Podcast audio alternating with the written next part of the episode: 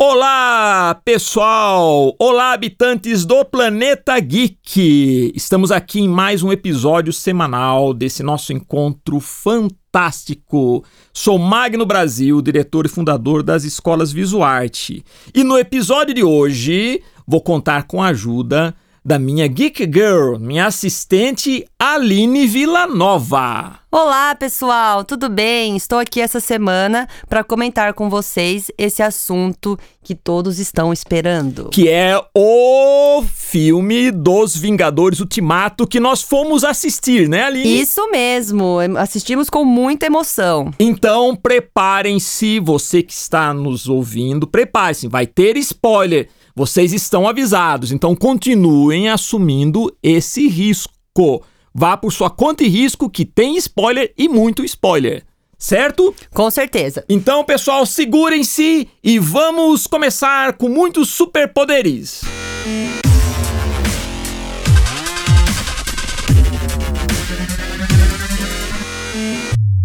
Vamos lá, Aline. Primeira coisa, o que, que você achou desse filme da Marvel? Bom, o que eu tenho para dizer é que não teve um segundo em que eu não me surpreendi. Desde os primeiros cinco minutos de filme foi muita emoção. Não parava de dar emoção. Acontecia uma coisa, emoção. Acontecia outra, emoção de novo. E haja emoção. Eu levei até minha bombinha de ar porque faltou o ar. Meu Deus Não, do céu. Simplesmente é fantástico. Eu, eu, quando, quando analiso um filme, eu analiso ele uh, uh, levando em consideração três pontos de vista. Eu analiso ele do ponto de vista técnico, que foi do, excelente. Do ponto de vista de estética e do ponto de vista narrativo. Então são esses três elementos que eu analiso num filme. Lógico, do ponto de vista técnico, hoje, não só os Vingadores, mas o cinema americano, o cinema hollywoodiano hoje, nos surpreende, não tem nem o que falar. Então, Realmente. a nível de efeito especial, a nível de edição sonora, não tem o que falar. Do ponto de vista de estética, o que, que eu considero a estética? A fotografia, a imagem, a roupa, enfim, também não tenho o que falar. Não né? mesmo. Aí nós temos também a questão narrativa, que inclui roteiro e direção, que também foram ótimos. Né? Uh, o que eu achei legal desse, desse último episódio dos Vingadores é que deu um desfecho bacana de toda essa, essa primeira etapa do universo cinematográfico Sim, Marvel, que foram 11 anos. E é legal também que nessa viagem que eles fizeram, do tempo né, que eles fazem uma viagem, a gente pôde, é, de repente, rever algumas cenas dos filmes fantásticos, né? Sim, com certeza. A, a, por exemplo, a, a você de repente é, voltar na década de 70, naquela base militar e ver, sabe quem? No carro, falando faça amor, não faça guerra. É mesmo! Era o Stan Lee! Era o Stan Lee! Com o visual dele da década de 70. Aquele visual que eu, que sou da geração Tony Stark, né? Diferente de você que é millennial, eu que sou da geração Tony Stark, me lembro desse visual do Stan Lee. Porque naquela época a gente comprava as revistas em quadrinhos da Marvel. O que, que o Stan Lee fazia? Ele conversava com os leitores numa sessão que tinha, que eram duas páginas finais, onde mandavam cartas, sempre tinha foto dele com o pessoal. Você sabia que o Stan Lee, nessa época, na década de 70, eles chegaram a gravar um disco da Marvel?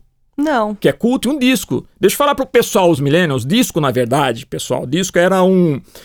Explica você, Aline, o que, que era um disco. Porque muita um gente disco pode... era aquele bolachão, né? Era grandão, preto, que você colocava no toca-disco não tinha com CD, agulha, não tinha, não. Tinha era... ruído no fundo. Exatamente. Eles gravaram um disco onde Stan Lee apresentava o pessoal da Marvel, conversava. Então, isso fez dele o que ele é. E eu achei muito legal quando você volta no tempo e vê ele no carro daquele jeitão mesmo, com aquele óculos grande, aquela, aquela sobrancelha que era típico, típico dele, né? Uh, eu estava conversando no sábado com alguns alunos na nossa sala de aula, que são aqueles marvetes radicais. Os marvetes. Tem aqueles marvetes que realmente eles analisam cada pedacinho do filme comparando com os quadrinhos. Então deixa eu falar uma coisa. Para os Marvetes mais radicais, o que, que acontece? Há uma diferença muito grande do universo cinematográfico Marvel para o universo Marvel dos quadrinhos, que foi um tema que nós conversamos no nosso último episódio, falando Sim. que o universo cinematográfico se baseia no universo Marvel dos quadrinhos, mas não é uma cópia exata. Eu, eu encaro o universo cinematográfico como um reboot. Uma maneira de você apresentar esses personagens, esses conflitos épicos, por uma nova geração através dos filmes. Como os livros também, né? Várias interpretações de filmes não é a mesma coisa, né? Dá uma alterada. Não tem como deixar igualzinho também, né? Exatamente. Algumas coisas, por exemplo, há, há alguns personagens que são muito importantes, né? Uh, nesse conflito do, com relação ao, ao Thanos, que faz parte da, da, da Guerra Infinita. Na verdade, a saga do Guerra Infinita, que inclui os dois últimos filmes dos Vingadores, é baseado no, no, numa, numa, numa revista em quadrinhos chamado Desafio Infinito, que faz parte de uma trilogia. Foi feito pelo, por um grande artista e roteirista da Marvel chamado Jim Starlin. Jim Starlin é o criador do Thanos. Ele criou o Thanos e ele criou esse conflito épico. E nesse conflito épico existem outros personagens que são muito importantes. Um deles é o Adam Warlock, que é um ser superpoderoso que foi criado por cientistas, era para ser o ser perfeito. E ele adquire poderes quase místicos também. E ele é o guardião da joia da alma. Então, na verdade, quem fica no planeta Vomir é ele. Quem avisa os Vingadores do conflito eminente com Thanos é o surfista prateado e não o Hulk. Então, esses elementos que estão nos quadrinhos, eles não fizeram parte do filme, do universo do, do cinema. Uh, havia uma esperança que o Adam Warlock aparecesse, porque no final do filme dos Guardiões 2 da Galáxia aparece o casulo do Adam Warlock. Mas os produtores falaram que não iam inserir ele nesse, pelo menos nessa primeira fase do universo cinematográfico. Então eu estava conversando com, com esses Marvetes e eles às vezes falam isso, não, mas porque, ah, sei lá, eu gostei, mas eu achei que ficou faltando isso, aquilo, tal. Mas é diferente.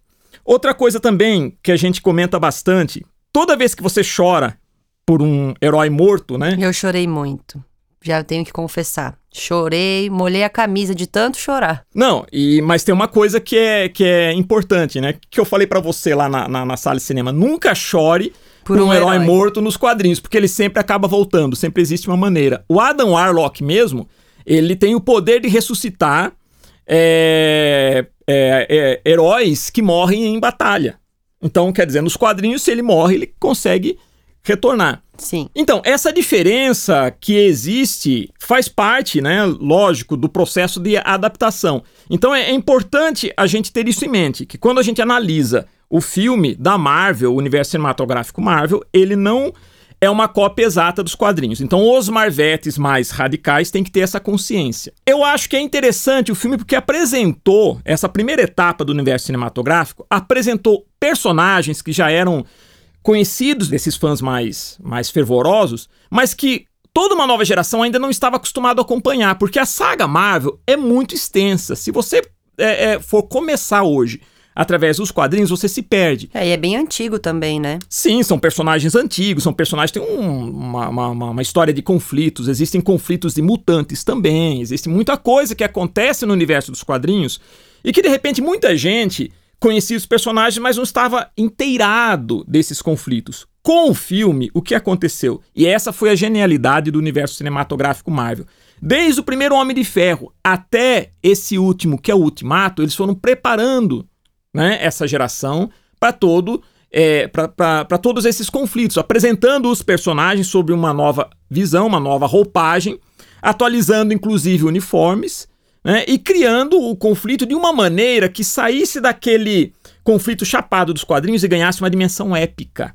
O lance de você colocar isso nas telas do cinema é um desafio muito grande. Foi um desafio grande. E massifica também, né? Outras pessoas que não têm o costume de ler Sim. acabam se inteirando no universo, né? O grande problema, né, inicial era justamente isso: você ter a tecnologia, você ter a condição, inclusive essa capacidade de roteirizar esses conflitos para a tela do cinema. E isso foi fenomenal. Uh, o final do, dos Vingadores também eu achei bacana né, uh, uh, no, no Ultimato, além de você fazer essa, essa retrospectiva, que ao mesmo tempo que você está enfrentando o conflito, aquela batalha com Thanos e faz essa retrospectiva, eu achei legal, por exemplo, uma coisa que, que para mim eu achei fantástico com relação ao Capitão América, que é o primeiro Vingador. Sim. Aquele final do Capitão América, aquilo é emocionante. Isso sim me emocionou. Muito mais, desculpe jogar esse spoiler aqui, pessoal muito mais que a morte do Tony Stark. Tudo bem, eu senti a morte do Tony Stark, então se você chegou até aqui, já fique sabendo, e foi né? por isso que eu chorei, viu? Eu assumo. Chorei muito mesmo. tá, mas é só que tem um detalhe, como eu falei que os heróis eles voltam, os produtores, eles deixaram bem claro que no universo cinematográfico Marvel, isso não vai acontecer. Então eles deixaram claro que embora nos quadrinhos haja esse recurso, eles não vão usar isso no universo cinematográfico. Ou seja, se o Homem de Ferro morreu, morreu. Ele morreu. Tá, é verdade isso? Mas e o Phil Coulson, o agente da Child? Ele voltou, foi ressuscitado para participar da série. Então, como é que fica? É, é, aí que tá. Até que ponto a gente pode acreditar nisso? Mas enfim, né? Houve toda essa, essa carga emotiva e no final, realmente, você vê o, o, o, Capitão América vivendo algo que ele não conseguiu viver, que seria aquele romance com a Peg. Então, é mais ou menos assim: quem, quem de nós não tem na vida aquele pensamento do tipo, e se? Né? E se eu voltasse? E, se... e de repente ele pôde fazer isso? E se ele tivesse ficado com ela, como que seria? Então achei muito bacana isso daí, né? Agora, a grande questão é o seguinte, tá? Vamos lá. Uh, como é que fica o universo cinematográfico Marvel a partir de agora? O que que nos aguarda? Tá? Nós encerramos um ciclo. Assistindo Ultimato, a gente percebe que 11 anos de filme, de elementos focado basicamente, focados basicamente nas joias do infinito e nesse conflito épico com Thanos, né? Então fomos, fomos, preparados em, em 11 anos a esse, a esse evento. Tá, e esse evento encerrou essa primeira etapa. Pois bem, o que, que nos aguarda? É difícil, né? Eu, como um, um amante do, do, do, dos quadrinhos, uh, o que eu sei, o que eu posso passar de informação do que está rolando no quadrinho Marvel, não sei se eles vão realmente utilizar isso no cinema. Mas vamos lá, vamos, vamos falar o seguinte. Tá, como estão os Vingadores hoje nos quadrinhos? Os Vingadores nos quadrinhos, eles na verdade, você tem o Pantera Negra, que assumiu a liderança. Nós temos o Blade, o Caçador de Vampiros, também faz parte hoje dos Vingadores, inclusive o Wesley Snipes, que fez o Blade, que eu acho que é o primeiro filme, de repente, que deu força para que viesse esses outros da Marvel. Ele quer retomar o papel do Blade e ele falou: quero retomar mais dentro do universo cinematográfico, com aquela abertura e tudo mais. A Mulher Hulk também faz parte dos, dos Novos Vingadores, uh, o Doutor Estranho e o Motoqueiro Fantasma. Então, essa é a formação dos Vingadores nos quadrinhos. Será que isso vai acontecer no cinema também? Não sei. Nós temos também na Marvel, a Marvel nunca para, eles têm ideias assim fantásticas. Da mesma maneira que nós temos o universo da Marvel aqui na Terra, nós temos o universo da Marvel em terras paralelas, nós temos o universo da Marvel cósmico eles agora também fizeram viagem no tempo. Então nós temos os Vingadores pré-históricos. Olha que coisa maluca, Gente. Vingadores pré-históricos, né?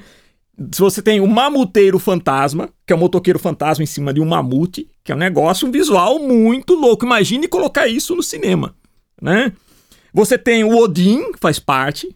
Olha só. Sim. O Mago Agamotto faz parte desses Vingadores pré-históricos. Uh, o próprio Pantera Negra, o Punho de Ferro e a Fênix. Então esse, esse, essa é a formação deles na pré-história. Será que a Marvel vai utilizar essa ideia também no cinema? Tá aí um ponto Não de interrogação. sabemos, porque vai lançar a Fênix Negra agora no cinema, então pode ser que eles já estejam nos preparando para algo, né? Exatamente. Outra coisa que eu mencionei para você, quando a gente tava assistindo o filme, é a hora que eles estão reunindo as cabeças lá, né, para tentar fazer com que eles é, conseguissem voltar no tempo, para recuperar as joias, tudo. E que eu comentei com você, a hora que eles falam qual que seria o grande gênio que poderia nos ajudar, né? E você Sim. fala Tony Stark, tá? Mas na HQ da Marvel, para mim, assim, o grande gênio mesmo é o Reed Richards do quarteto. Ele é a grande mente, né? Mais do que Henry Pym. Isso na minha opinião, tá, pessoal? Isso aqui é a minha opinião pessoal, né? Das, dos gênios, né? Dos cientistas da Marvel, né? É, eu considero o Reed Richards o, o, número um. Mas o que é que acontece? A Marvel, né, o, o estúdio Marvel, não tem o direito de usar esses personagens. Então, até então, até o Ultimato, uh, o Quarteto, uh, o X-Men não fazia parte desse universo. Agora que a Marvel, a, a Disney, que é dona da Marvel, comprou a Fox, então provavelmente na sequência, né, nos próximos eventos que nós teremos no cinema, provavelmente eles vão reintroduzir o X-Men, vão reintroduzir o quarteto sob é, uma nova roupagem em cima desse universo cinematográfico, como fizeram com Aranha, né? É, talvez até com novos atores, é o que eu ia falar. Também até novos atores, né? Como Sim. mudou no, no Homem-Aranha também. Não sei se o Homem de Ferro vai continuar, porque ele morreu, talvez faça uma versão retroativa, enfim, muita coisa pode acontecer. Mas foi fantástico o filme.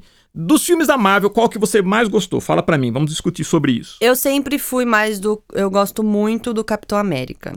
Eu sou apaixonada por ele. E quando teve Guerra Civil, né? Que teve Team Capitão América e Team Homem de Ferro, eu sempre fiquei lado do Capitão América. Então eu sempre fui muito fã mais desse lado assim. Mas esse último filme foi o que mais me cativou e me deu mais emoção no cinema. Assisti quase todos no cinema e esse foi o que mais sabe? Me deu emoção, eu não queria sair dali, não queria, de verdade. Mas uma hora que você se entusiasmou foi. A hora do Girl Power, é claro, né? Que é quando. Aí, mais um spoiler. Quando a Capitã Marvel vai enfrentar ali no meio da guerra, já quase no final, ela vai enfrentar o, o Spider-Man, olha para ela e fala. Você vai conseguir lidar com isso sozinha? Daí chega as outras heroínas e falam, mas nós estamos todas nós. E eram todas as heroínas mulheres, sem nenhum. Foi uma cena só das heroínas indo todas enfrentar ele ao mesmo tempo. E foi muito emocionante, porque eu acho muito legal esse movimento a favor das mulheres, né? Então, foi o que mais mexeu comigo, assim. Foi a hora que eu vibrei. Eu falei, quase que eu berrei no cinema, Girl Power!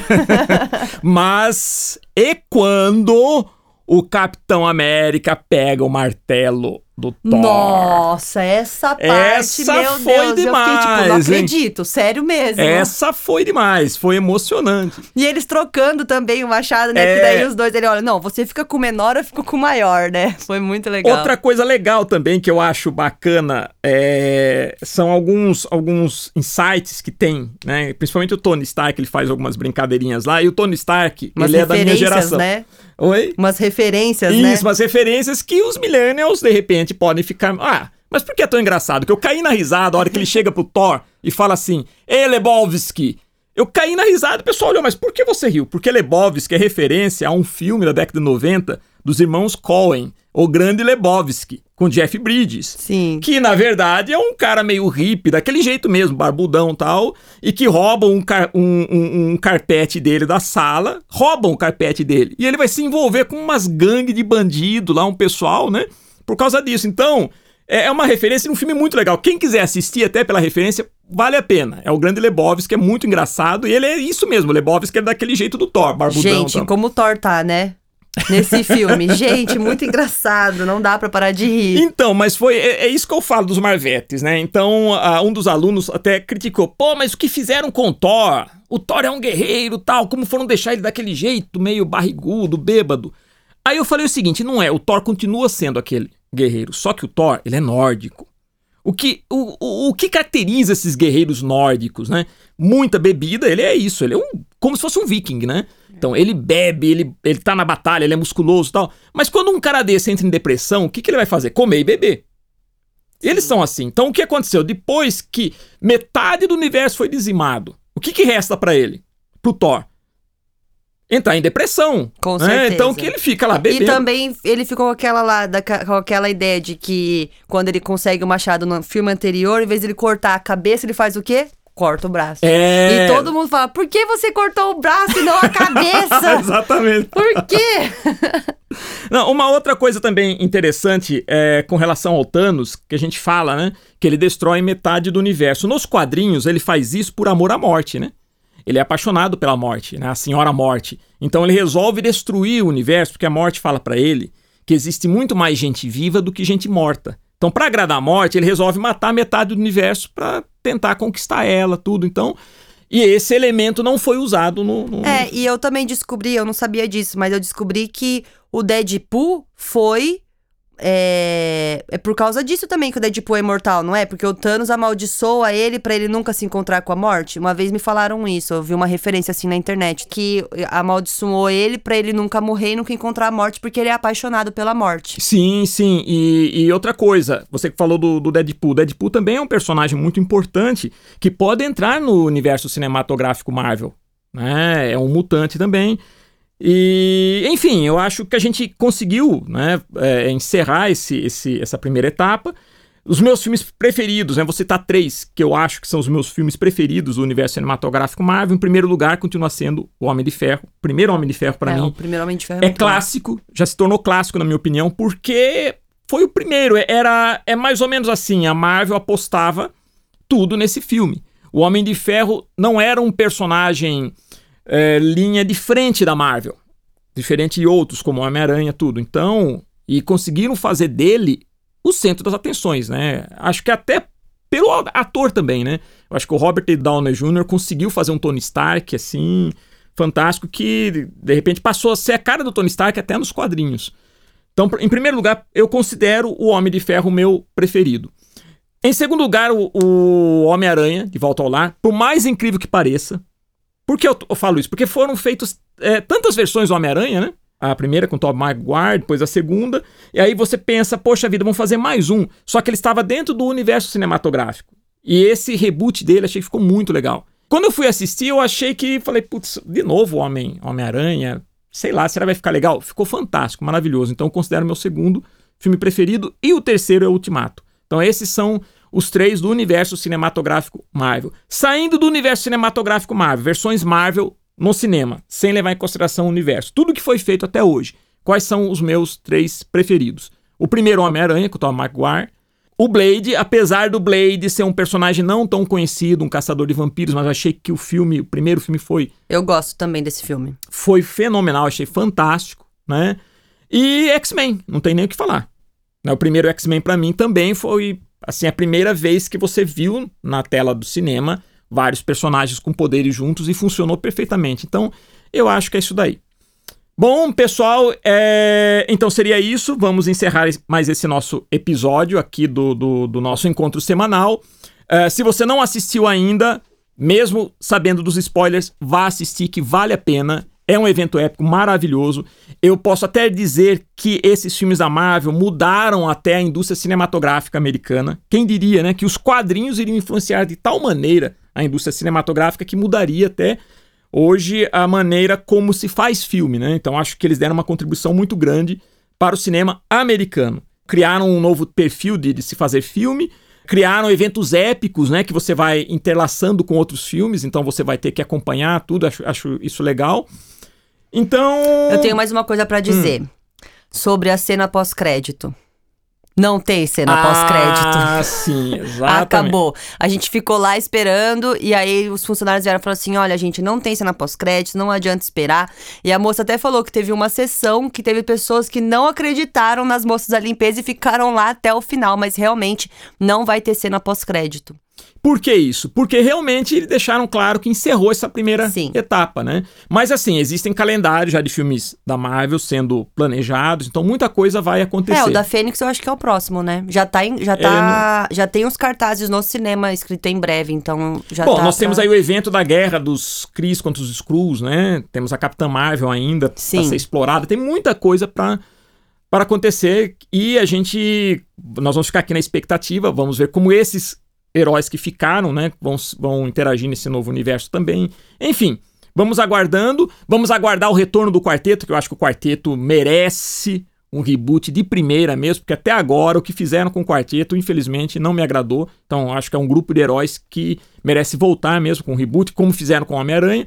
Não sei como vai ficar a questão dos X-Men, né? O Wolverine, por exemplo, quem que seria o novo Wolverine? É, porque então... o ator já deixou bem claro que ele não vai mais interpretar e que é para dar esse lugar a pessoas novas. Então né? vamos então... ver o que vai acontecer. Mas eles estão bem preparados. Eu acho que com esse último filme da, da, da do Ultimato, a Marvel mostrou que está totalmente preparada para encarar agora uma nova fase. É, foi impressionante a, a, presença do público no cinema. São cinemas lotados, fechados, sessões que tiveram que ser ser é, reprogramadas, enfim, muita coisa está acontecendo. Então vamos aguardar os próximos eventos e nós aqui que somos apaixonados estaremos aguardando, tá?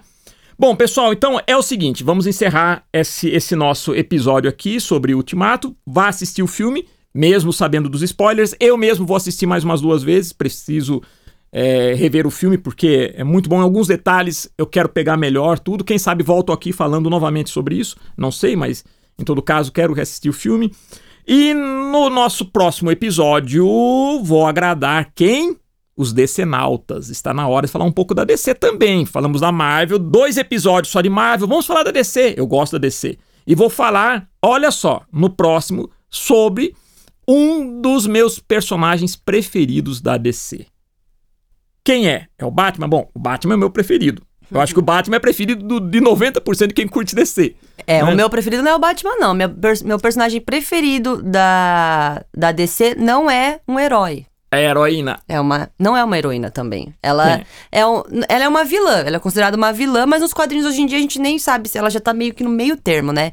Que é a Arlequina. Eu sou A muito fã dela. Eu acompanho os quadrinhos dela. Ela é má, mas pra ajudar as pessoas que ela gosta, ela não é. Então é uma coisa bem. É bem, Você bem legal. a É bem fase- interessante acompanhar os quadrinhos dela. Você pegou, você pegou essa fase dos novos 52, né? Sim, Da- é a fase então, 952 que eu leio. Isso, que é, é, Aliás, esse personagem que eu vou falar também, ele sofreu um reboot na, na fase dos 952. E é o. Shazam! Esse é um dos meus preferidos. Muita gente fala, pô, mas o Shazam, nossa. Tem gente que acha ele sem graça. acha- Mas eu vou explicar por quê que eu gosto. E vou explicar também por que, que a DC nunca tratou com respeito esse personagem. Vou falar isso no, no nosso próximo episódio. Então, pessoal, muito obrigado por nos acompanhar, tá? É, foi uma semana fantástica, eu estou muito feliz, porque a semana passada, pra mim, teve dois eventos que foram muito importantes. Primeiro, a inauguração dos nossos episódios no Pod Geek, que inauguramos o Pod Geek. Segundo, foi assistir o Ultimato, para poder fazer esse novo episódio. Então, vamos nos, nos despedir de vocês com aquela nossa mensagem. Lembre-se, na vida, em tudo que fizer, na vida, no amor, nos desafios do dia a dia. Lembre-se, seja um herói Seja uma heroína. e somos Somos heróis. heróis.